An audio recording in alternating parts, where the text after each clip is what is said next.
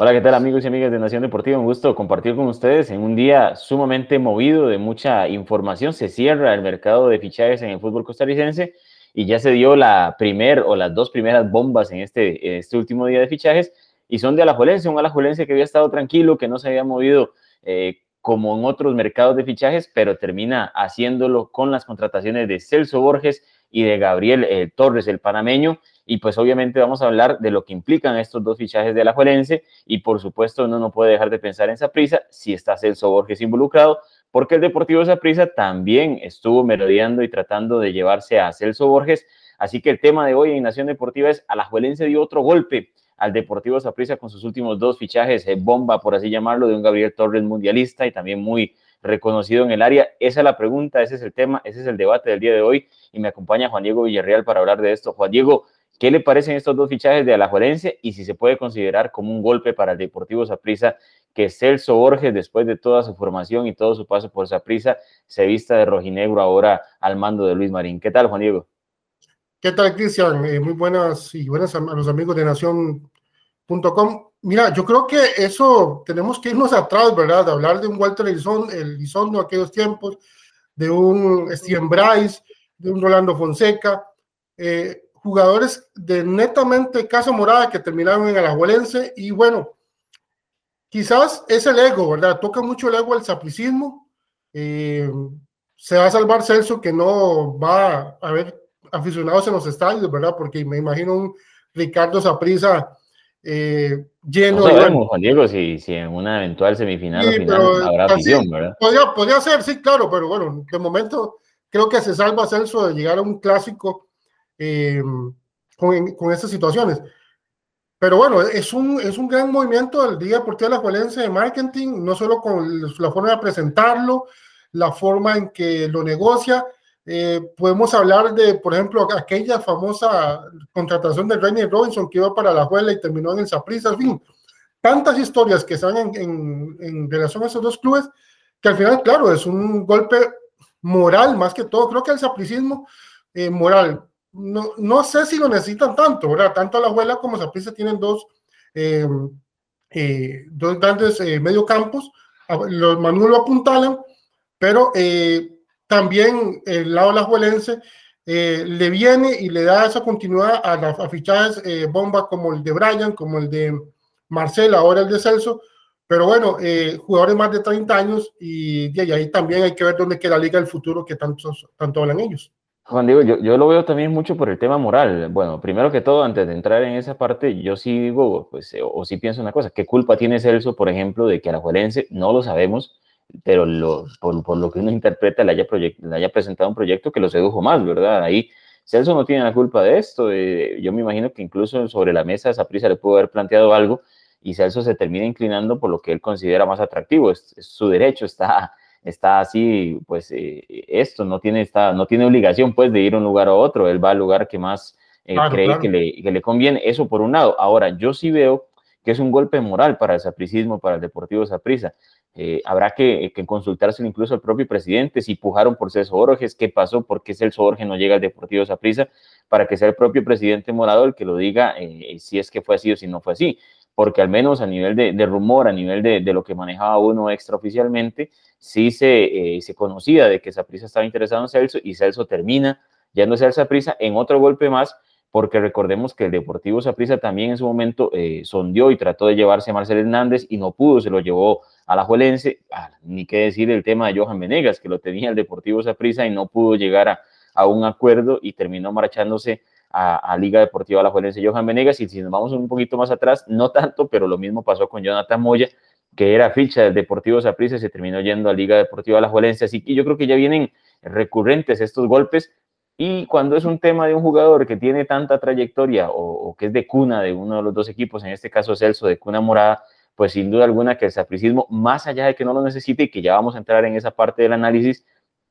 me parece que por ahí golpea y termina pues también fortaleciendo a, otro equipo rival directo para, luchar por el título. Lo de Celso yo lo veo como, esa parte, es un gran jugador, es un gran fichaje, eh, que sí hay que decirlo también a nivel internacional, ya venía a la baja, hay que reconocerlo así, Juan Diego, eh, Celso ya no es el mismo de hace cuatro años, y, es una realidad, pero para el medio local eh, no es que cambiemos el discurso, porque la selección lo hemos criticado en su momento por el rendimiento que viene dando Celso, pero una cosa es a nivel internacional y otra cosa es el rendimiento de a nivel local, donde estoy seguro que Celso se va a acoplar bien y va a poder dar muchísimo y vamos a ver una buena versión de Celso Borges, sobre todo porque es un jugador muy profesional. Y, es un jugador que usted difícilmente le conoce un escándalo, que no se cuide, que no haga las cosas bien. Celso es un profesional en esa rama si vamos al tema de necesidad, Juan Diego, yo creo que ninguno de los dos medios campos lo necesitaba. En el medio campo de, Liga Deportiva Alajuelense, eh, ni qué decirlo, Alex López, Brian Ruiz, Bernal Alfaro, el mismo José Miguel Cubero, que, podían estar ahí. Y ahora Celso incluso uno dice, ¿a dónde lo van a acomodar? ¿Cómo va a jugar Alajuelense con, con Celso Borges? Ah, uno asume o imagina que va a jugar un, doble 8, digamos así, Celso con, con Alex López y Brian Ruiz más adelantado eh, eh, pero bueno, no lo necesitaba tanto y lo mismo pasa en, la media cancha del Deportivo Saprissa. No era como una necesidad pero Usted ve tanto a Saprissa como a la Juelense y uno pensaba más en un delantero, que a la Juelense lo termina llevando con Gabriel Torres, pero uno pensaba más que ambos necesitaban un delantero y no tanto un mediocampista como Celso Borges, porque en Saprissa está Michael Barrantes, está Mariano Torres, eh, hay jugadores, David Guzmán, hay jugadores ahí con, con, los que pueden jugar los cuerpos técnicos y les pueden rendir bien a ambos equipos. Así que necesidad no, Golpe moral, golpe mediático, sí, el tema de Celso Borges, un Celso Borges que regresa con 33 años y también es un mensaje en Alajuelense, Juan Diego, no sé si usted lo ve así, por ejemplo, para un Bernardo Alfaro, que, que si bien es cierto, es un joven que, que, viene pidiendo campo, cuando le han dado la oportunidad, tampoco es que ha sobresalido y, y es un mensaje de, de, de Alajuelense también, si no funciona o no están listos todavía los juveniles para lo que ellos pretenden, que es que el CAR sea el, que nutre al, al equipo de primera división, pues no les va a temblar el pulso Juan Diego para traer un experimentado como en este caso Celso Borges de 33 años. Bueno, yo, yo lo, le, tienes toda la razón. Ahora, eh, si es duro para un Brandon Aguilera, para un eh, eh, Bernal Alfaro,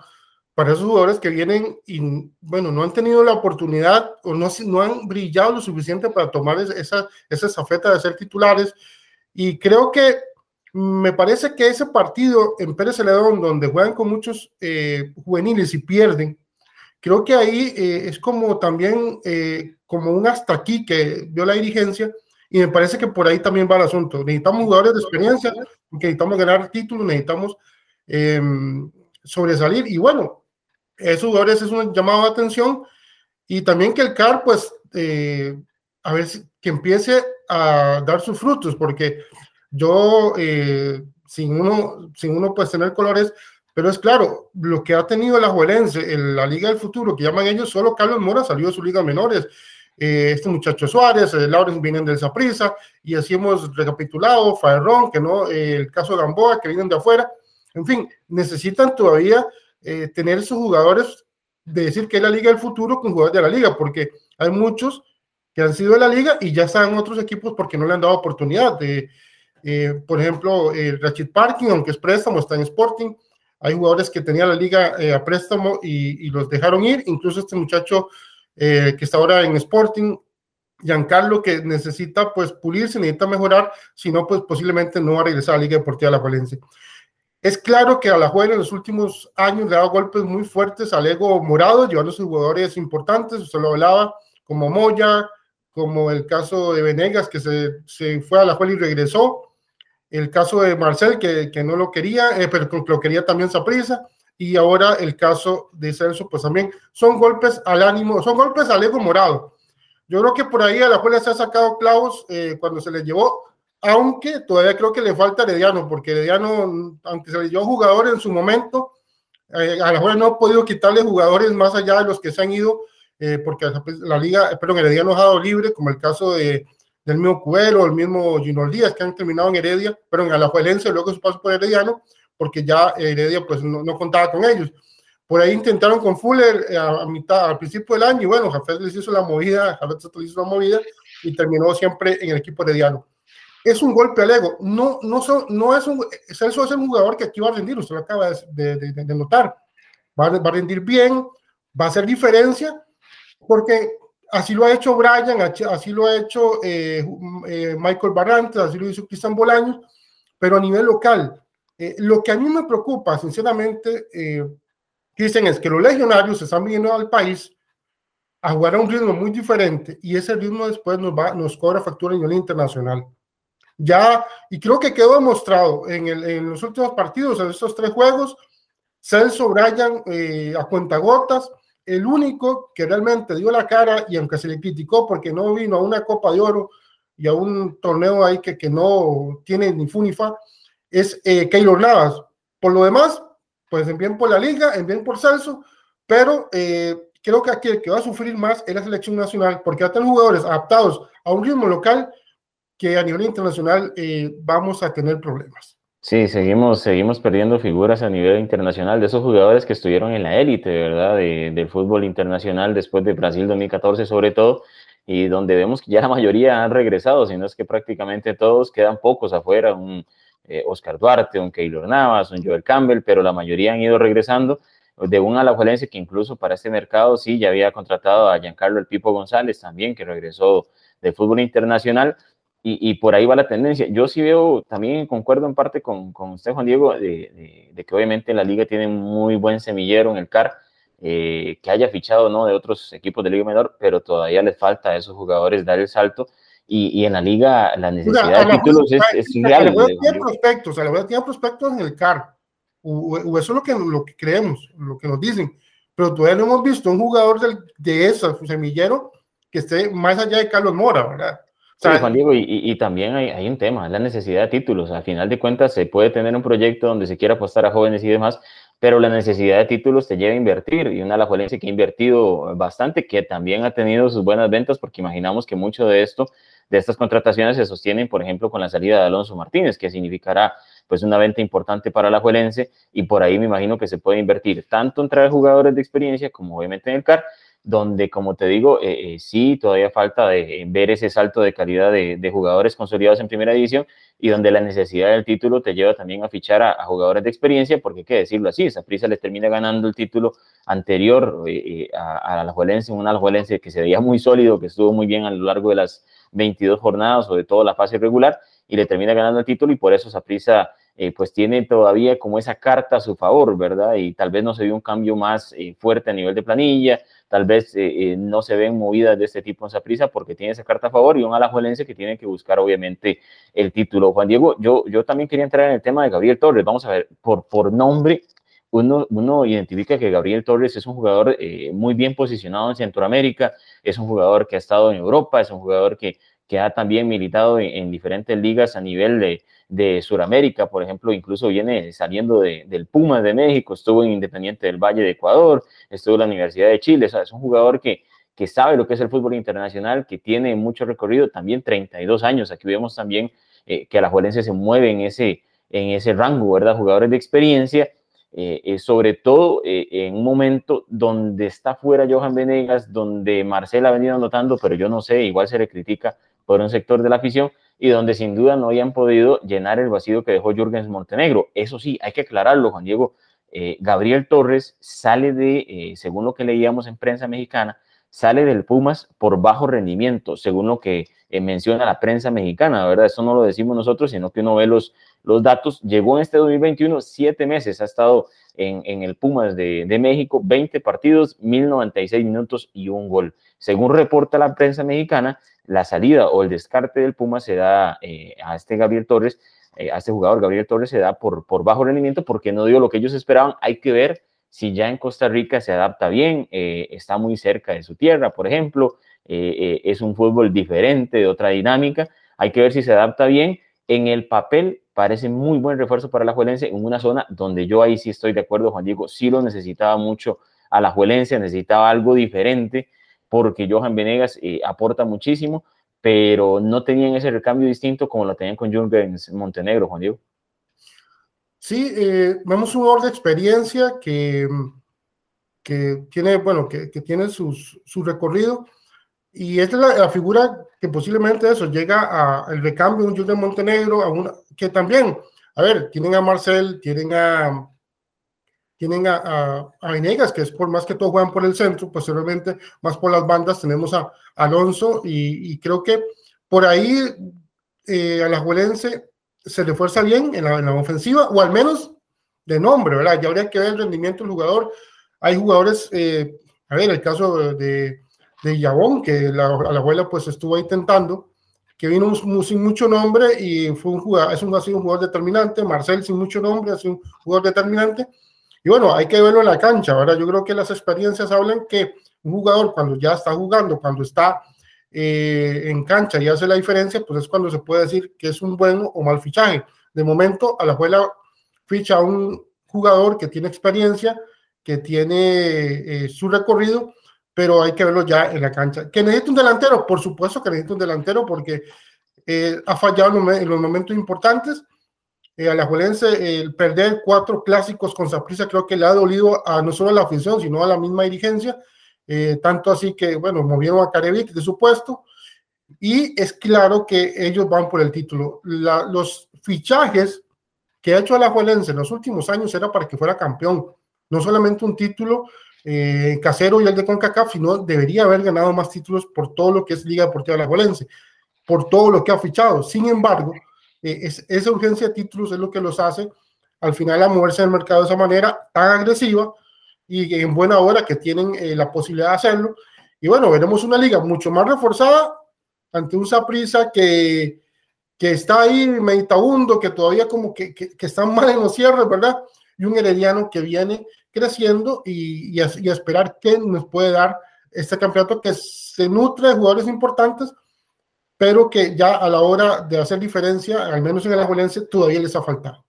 Sí, y yo me imagino que también mucho del movimiento de Torres eh, obedece a que, por ejemplo, en Barlon Sequeira no ha terminado de, de levantar la mano en Alajuelense también, que es uno de los, de los prospectos que se tenía o de los que se esperaba muchísimo también. ¿Cómo hacer levantar la mano cuando tenés jugadores de experiencia que te, que te mandan a la banca? Pero ha tenido la oportunidad también, Juan Diego, no, no vamos a negarlo, porque en este momento, por ejemplo, eh, eh, Jürgens Montenegro también tenía jugadores delante de él y terminó levantando la mano y lo terminó haciendo bien. Yo creo que también depende mucho de la oportunidad, pero de saber aprovechar la oportunidad porque el mismo eh, Barlon eh, la ha tenido, el mismo también Bernal la ha tenido, tal vez no tanto como ellos desearían, pero la han tenido, y así son los equipos grandes, Juan Diego, te dan dos, tres partidos, y es lo que tienes que aprovechar, si no, chavo, se te fue la oportunidad, no, no es como otros equipos donde te pueden dar una temporada entera por ese lado. Juan Diego, y para terminar, eh, eh Alajuelense está obligadísimo, está en el número uno como el equipo que tiene que ser campeón sí o sí, o el proyecto se puede considerar un fracaso a final de esta temporada. ¿Lo ves así?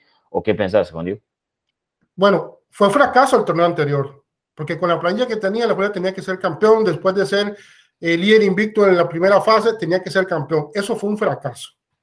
Y si no es campeón ahora con esos refuerzos, va a ser un doble fracaso. Usted lo dijo, tiene a Giancarlo, tiene a Celso, tiene a Brian, o sea, tiene la media de la selección, el portero de la selección. Eh, en fin, eh, tiene un artillero como Marcel que pesa sus situaciones es un jugador determinante. Por favor, si Alajuela no es campeón con este equipo, perdón, pero apague, vámonos. Eh, o sea, es un nuevo fracaso. Yo creo que eso lo, lo, entiende muy bien la dirigencia, por eso ficha y por eso tiene a Luis Marín. Y si Luis Marín no es campeón,